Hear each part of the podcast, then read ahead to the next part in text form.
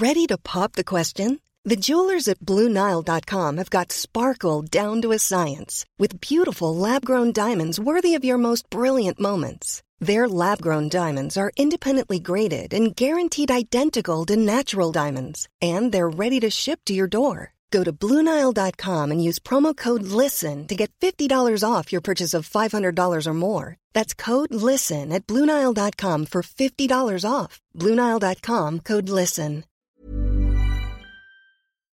L'Entertainment Lab by Newton Studio, c'est le podcast 100% Brain Entertainment. Créatifs, responsables de marque, directeurs de plateformes technologiques, Pure Players Entertainment et Communicant 3.0 nous partagent leur point de vue sur l'avenir des marques et du divertissement à l'ère digitale. Ce podcast est animé par Alexis Ferbeuf. Bonjour à tous, je suis ravi d'accueillir Olivier Milsan, qui est CMO de Deep Reach. Bonjour Olivier. Bonjour Alexis.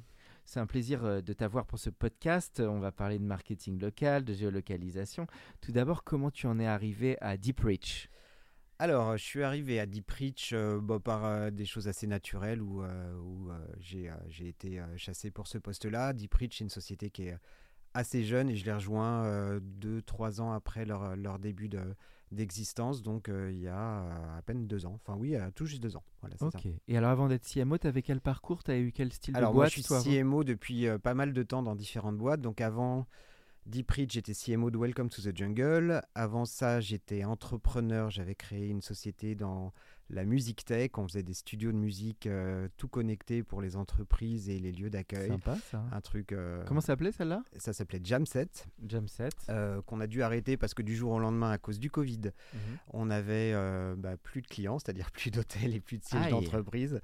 mais c'était une super expérience, mais ça, on aurait aimé la continuer, mais voilà, ça a été par la force des choses impossible.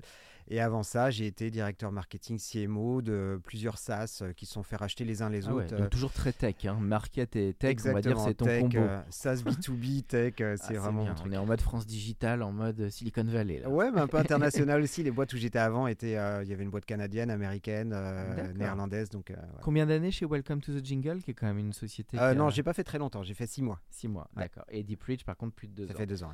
Alors justement, on va arriver sur Deep Reach, donc qui est la société où tu te trouves aujourd'hui.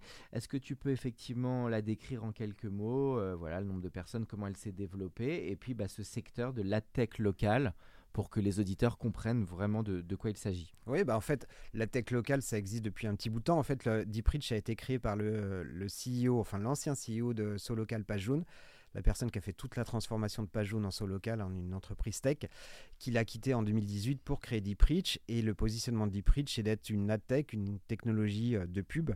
Euh, qui va piloter tous les réseaux publicitaires digitaux, donc Google, Facebook, euh, Snapchat, tout le monde du display pour faire en sorte que toutes ces, tous ces réseaux-là se comportent de façon très précise quand on veut faire de la géolocalisation des campagnes.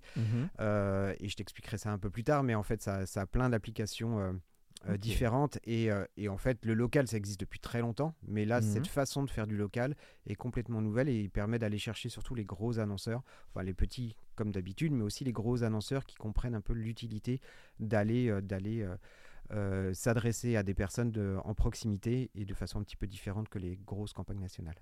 Pour comprendre un petit point un peu tuto pour nos auditeurs, comment tu définis en quelques mots la tech Et juste pour bien comprendre, ce que tu dis, c'est que les réseaux sociaux sont au cœur du modèle, puisque l'achat local se fait à partir de Facebook, d'Instagram, de TikTok. Enfin, vous achetez localement finalement pour le compte de, de ce social média.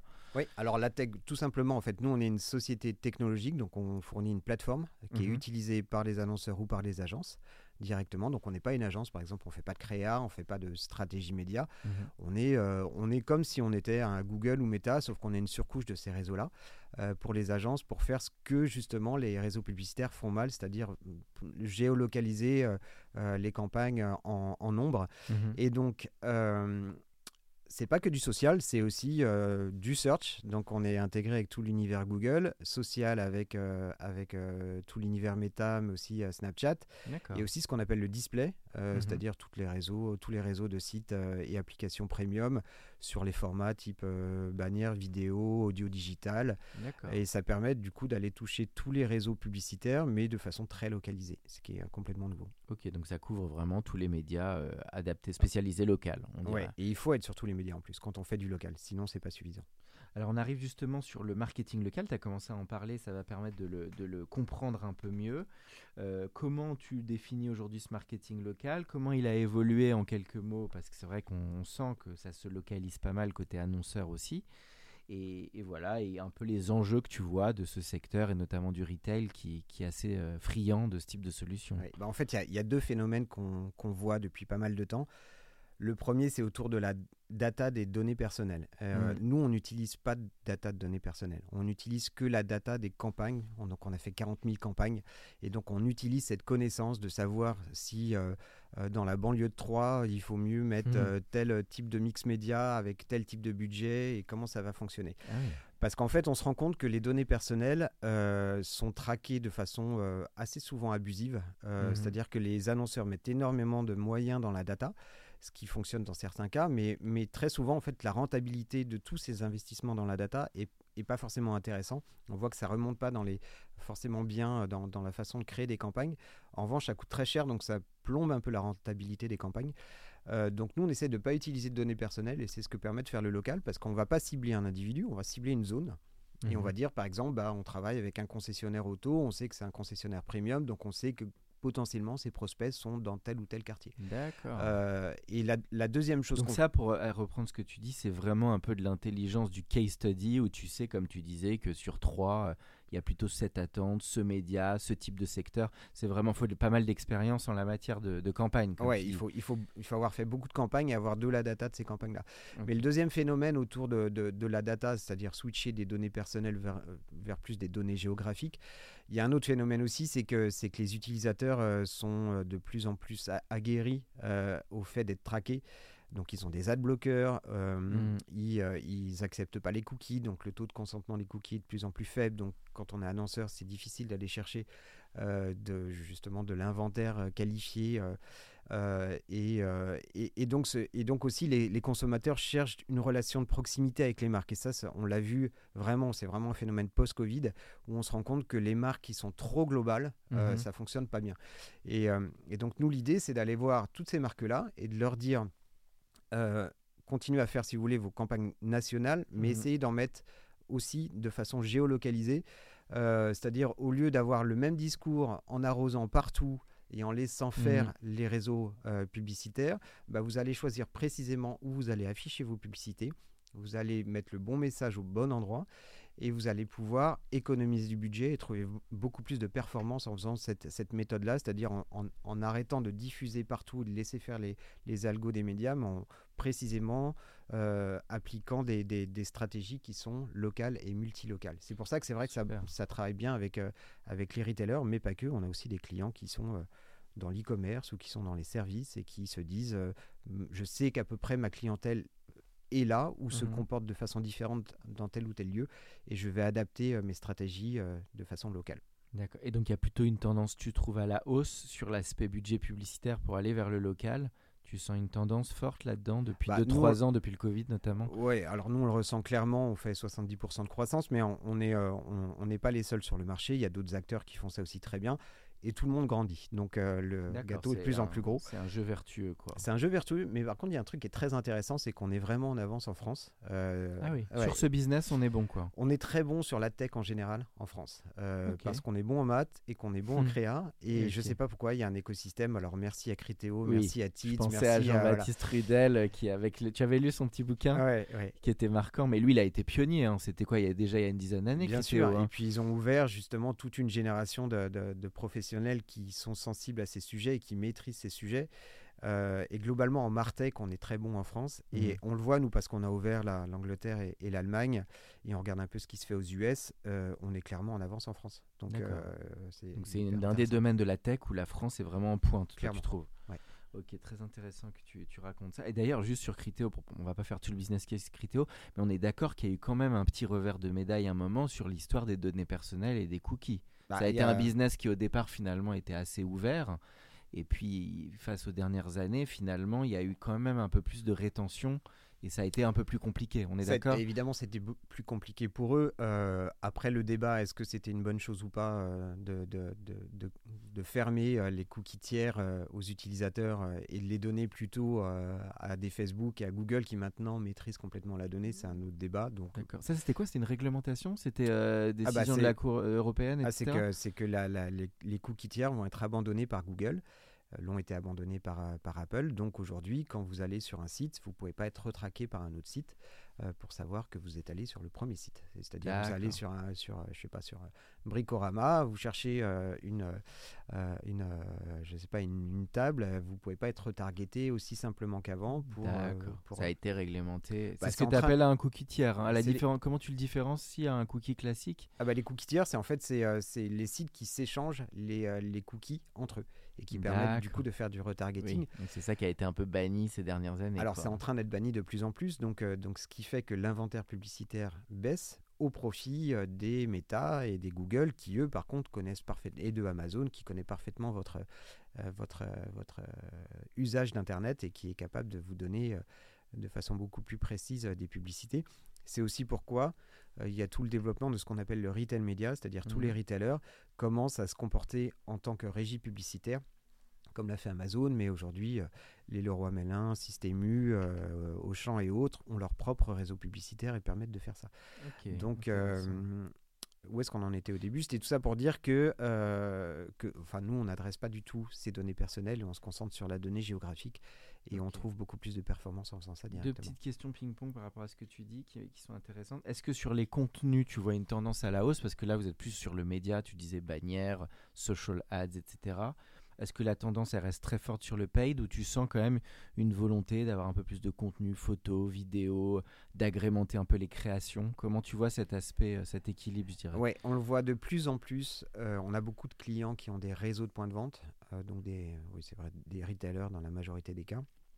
Et même sur ce qu'on appelle l'organique, c'est-à-dire la gestion de leur page, de leur page locale ou de leur, de leur communication locale, ils ont aujourd'hui toute une génération de, de gens qui sont des community managers mhm. locaux et qui font leur propre communication locale. Et donc ça, alors nous on n'est pas sur ce sujet-là, mais il y a plein de sociétés comme partout, Yext, euh, qui, euh, qui sont sur, sur ces aspects-là pour développer la notoriété euh, organique des, des, points de vente au local pour être capable de s'adresser, comme nous on le fait en pub, au, euh, au guy next door, euh, à la personne qui est autour euh, du Ça, tu vois ça se développer aussi. Bien sûr, ça se développe énormément. Juste sur le marché du, du, du, local ads, qui est intéressant. Alors, tu as mentionné ce local, puisqu'il a été, il est passé par ce local, votre, votre, direct, votre patron.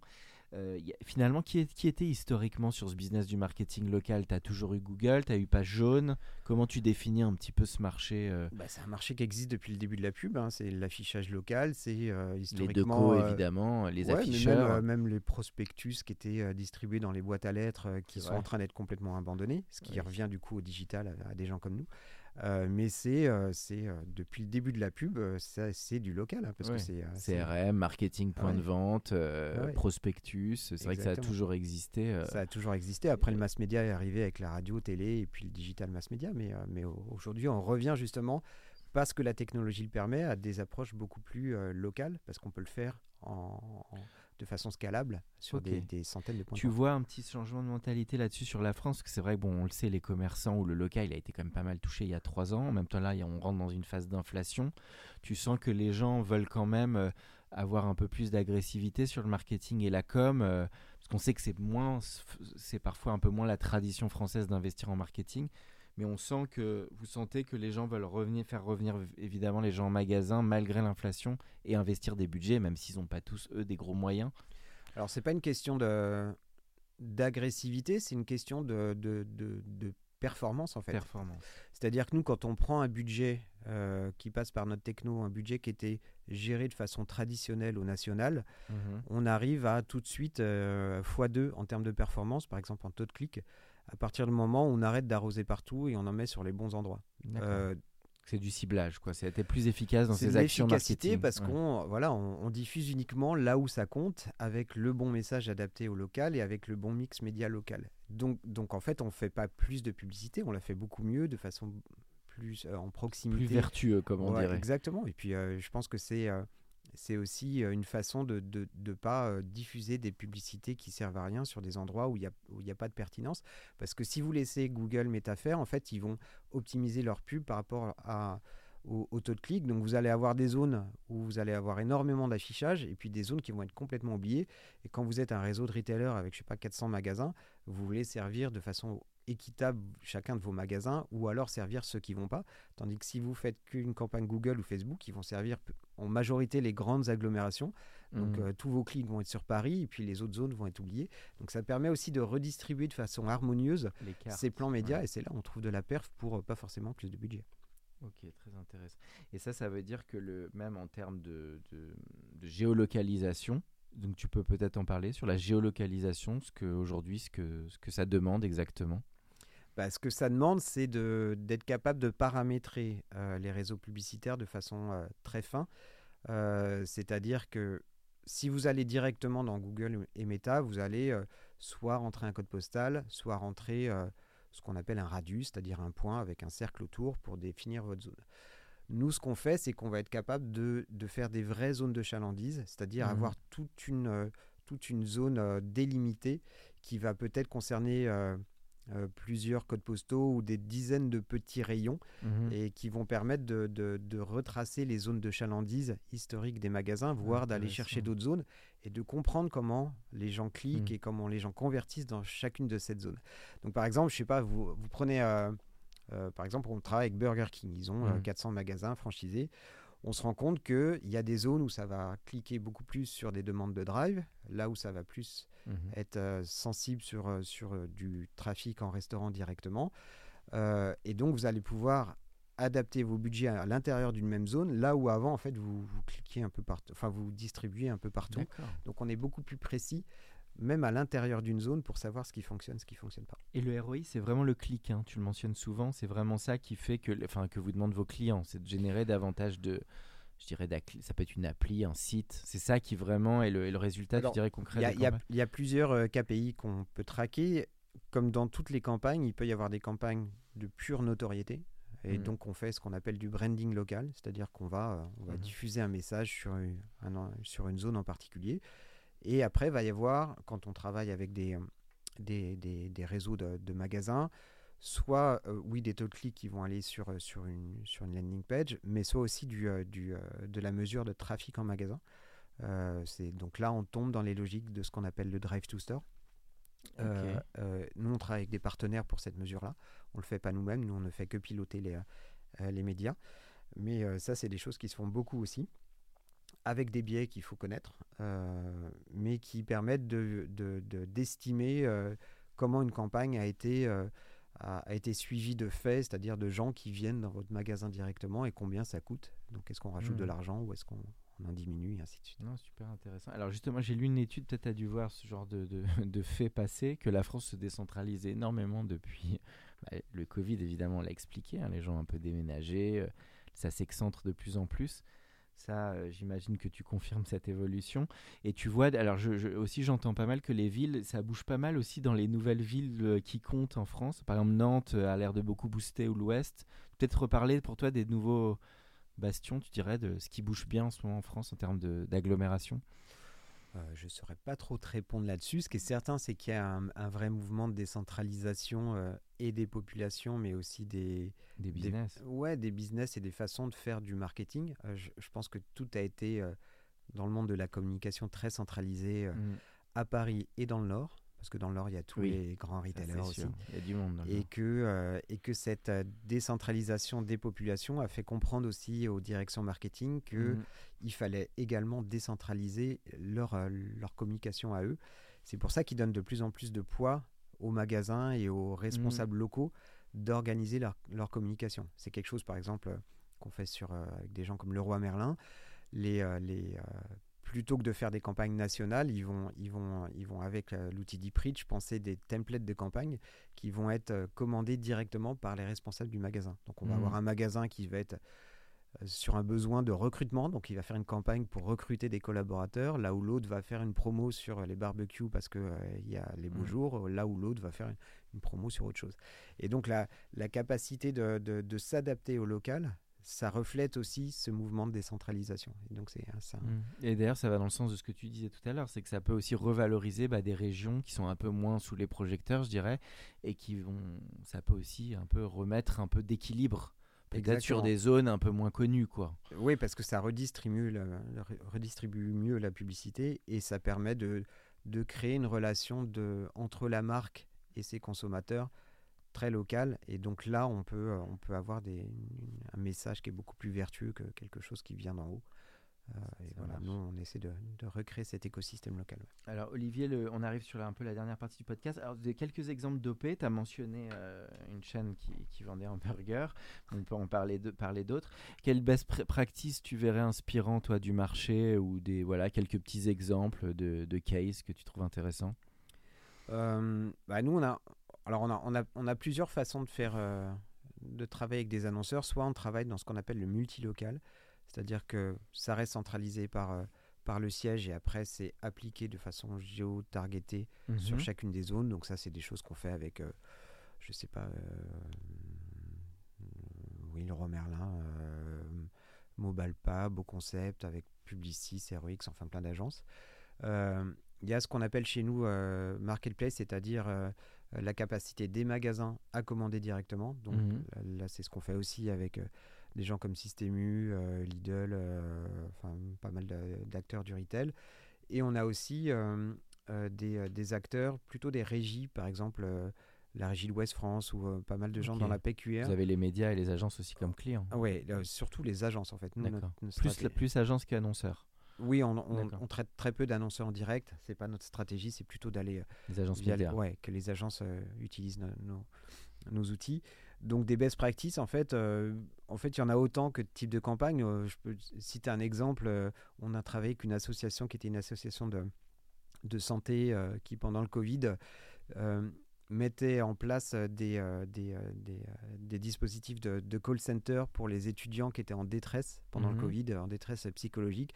Et ça suivait, tout leur investissement suivait précisément le, développement du Covid dans telle ou telle région. Donc en ah fait, ils adaptaient géographiquement leur communication par rapport à un fait externe qui était le développement du Covid pour trouver aussi la plus de résonance en local.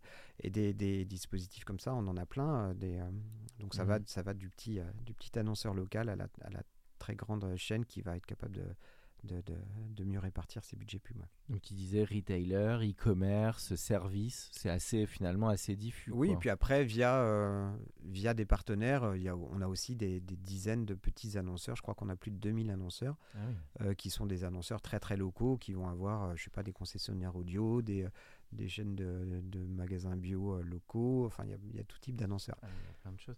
Et de, et de, plus en plus, ils créent leur page locale. Hein. Ça, c'est une tendance lourde. Le, propre petit magasin, le Roi Merlin euh, d'Angers, bah, va euh, développer sa propre page. Oui, il va prendre ses propres photos, va mettre en avant ses collaborateurs. oui, mais c'est nécessaire. C'est nécessaire, et puis ça se fait de plus en plus. Ouais. parce, que, parce, que, parce que les gens ont intégré les réseaux sociaux et la façon de, de s'adresser à leur communauté. Et, et voilà, donc c'est de plus en plus naturel. Parfait. Alors, euh, une petite question. Euh, maintenant, on arrive euh, bon la dernière partie. Alors oui, si j'avais quand même une question là de, plus de curiosité, parce que as, comme tu as la casquette marketing, tu dois aussi faire la promotion de, bah, de ta boîte, de Deep Reach. C'est quel levier, sur quel levier tu vas là-dessus? Donc c'est beaucoup, j'imagine, des salons, du PR, du média.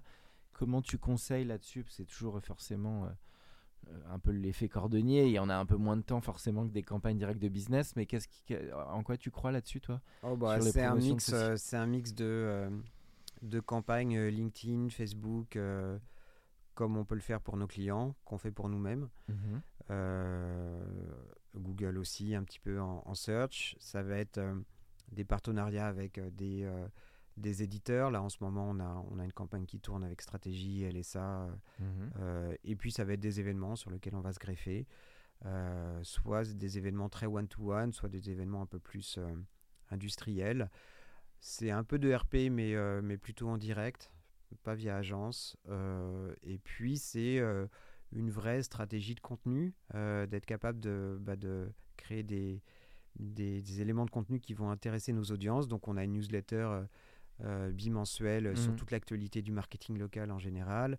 On produit des white papers, des articles, euh, on fait des interviews, on fait des podcasts. Bravo. voilà.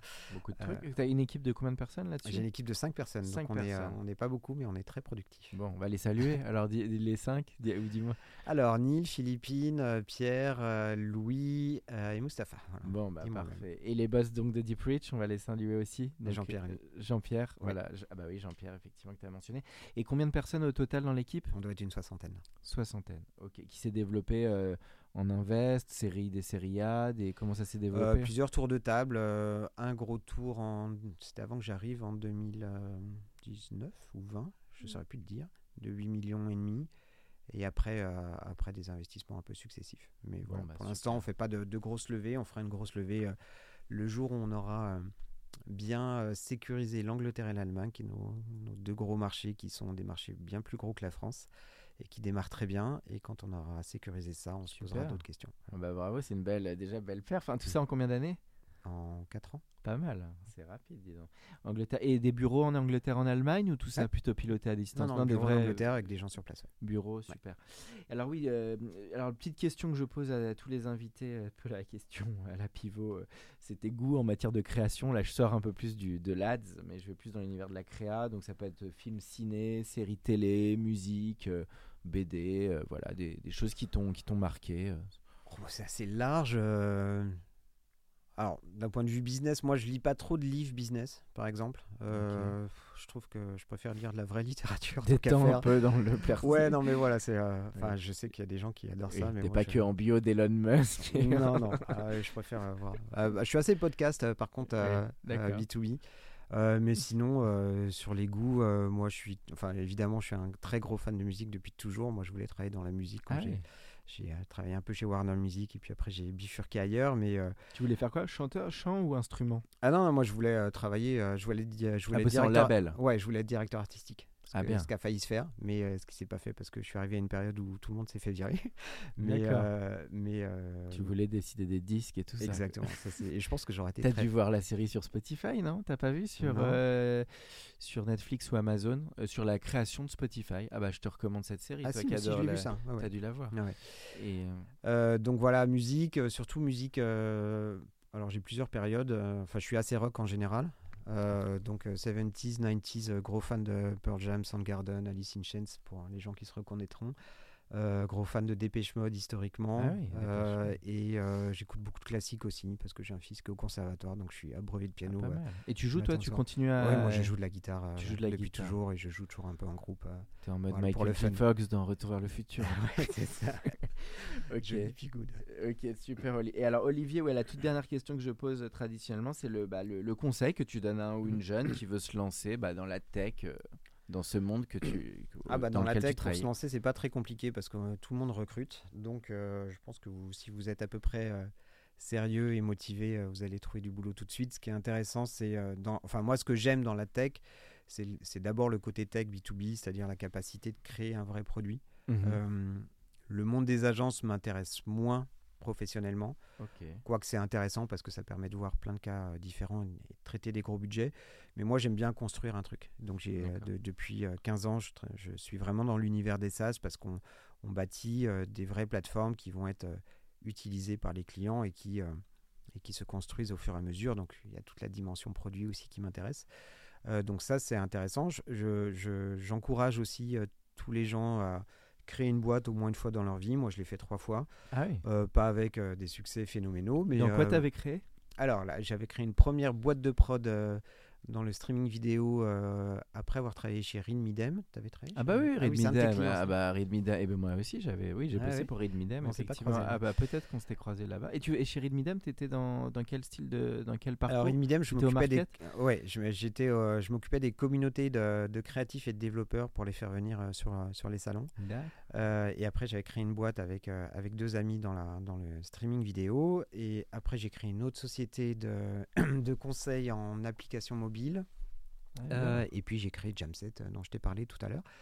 Euh, donc je, je trouve ça très intéressant que ce soit quelqu'un qui veut faire de la tech ou pas, quelqu'un qui veut faire de la tech d'un moment d'être essayer d'être entrepreneur, surtout quand on est jeune, on n'a pas T'as tiré quoi comme leçon de ces expériences? Qu'on sait que c'est un gros morceau, hein, les gens idéalisent la création, mais on sait que c'est faut tenir sur la longueur. C'est quand même Alors, un, euh, gros bah, y a- challenge. Toi, tu as eu quel apprentissage là-dessus? Ça apprend l'humilité, Oui, ça, Euh, apprend le fait que même quand on vient d'une autre boîte du jour au lendemain ou quand on crée sa boîte, ben, les gens vous donnent pas forcément euh, Mhm. euh, des, euh, euh, des, euh, les, les- les bons, les bons tips pour avancer ou, ou les bons contacts. Donc on repart à zéro et ça c'est très euh, bénéfique. Euh, ça apprend à, à investir son propre argent et quand on fait de la Mhm. pub, euh, bah, c'est pas Mhm. la même chose. de travailler en agence avec l'argent des autres et de créer sa boîte et de, et de mettre son propre argent. Euh, ça vous met en perspective aussi plein de Mhm. choses que vous faites par la suite et ça vous apprend à tout faire. Euh, donc c'est Mhm. intéressant de bosser dans des grosses boîtes pour avoir la structure, le process et dans des petites pour être capable aussi de faire plein de choses. Et moi aujourd'hui, les ouais, doueurs, comme on dit. les doueurs. Et moi j'adore les doueurs voilà, en général. Bon bah super. Et ben merci beaucoup Olivier. Ça sera le, le- le mot de la fin. Fin. J'adore les doueurs. Ravi euh, Olivier de, de- que tu aies pu faire ce podcast sur le thème euh, original du marketing local. Merci à toi. Et Merci Alexis. Au revoir. Pour ceux qui sont encore avec nous, merci de nous avoir écoutés. Pensez à aller mettre une note au podcast dans la section notes et avis sur Apple Podcast. Cela nous ferait énormément plaisir et nous permettrait de continuer à faire grandir ce podcast consacré au Brain Entertainment. À bientôt pour un nouvel épisode. Mom deserves the best, and there's no better place to shop for Mother's Day than Whole Foods Market. They're your destination for unbeatable savings, from premium gifts to show-stopping flowers and irresistible desserts. Start by saving 33% with Prime on all body care and candles. Then get a 15-stem bunch of tulips for just $9.99 each with Prime. Round out Mom's menu with festive rosé, irresistible berry chantilly cake, and more special treats. Come celebrate Mother's Day at Whole Foods Market. Planning for your next trip? Elevate your travel style with Quince. Quince has all the jet setting essentials you'll want for your next getaway, like European linen, premium luggage options, buttery soft Italian leather bags, and so much more. And is all priced at 50 to 80% less than similar brands. Plus, Quince only works with factories that use safe and ethical manufacturing practices. Pack your bags with high-quality essentials you'll be wearing for vacations to come with Quince. Go to quince.com slash pack for free shipping and 365-day returns.